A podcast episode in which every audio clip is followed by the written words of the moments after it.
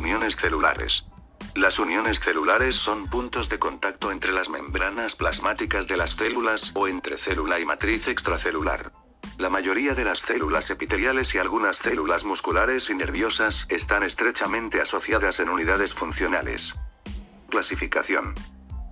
La clasificación de las uniones se realiza mediante su función en tres grupos. Las uniones de oclusión. Sellan las células epiteliales vecinas de tal manera que evitan el tránsito libre de moléculas pequeñas de una capa a otra. Las uniones de anclaje. Sujetan mecánicamente a las células y sus citoesqueletos con las células vecinas y la matriz extracelular. Las uniones comunicantes. Permiten el intercambio de señales químicas y eléctricas entre células adyacentes.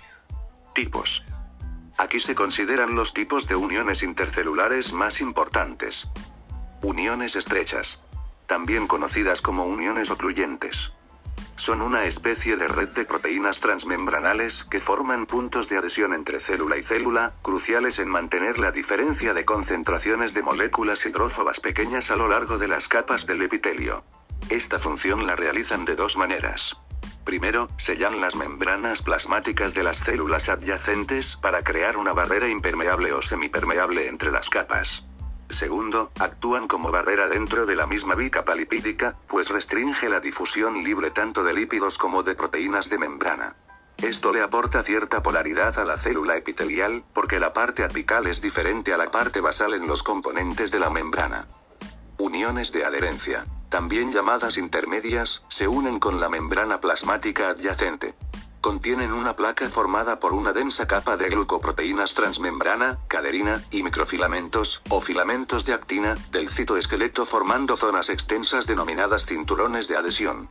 Este tipo de unión ayuda a las superficies epiteliales a resistir la separación durante actividades contráctiles como cuando los alimentos progresan a lo largo del intestino. Desmosomas son una clase de uniones focales, como puntos de soldadura.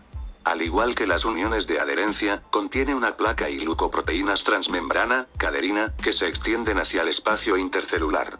Esta placa se une, por encima, a filamentos intermedios de queratina.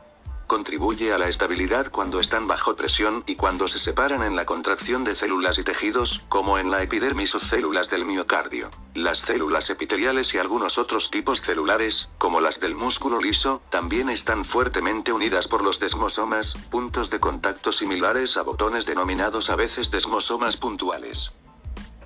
Hemidesmosomas. Los semidesmosomas son uniones focales que unen células epiteliales a la matriz extracelular que conforma la lámina basal.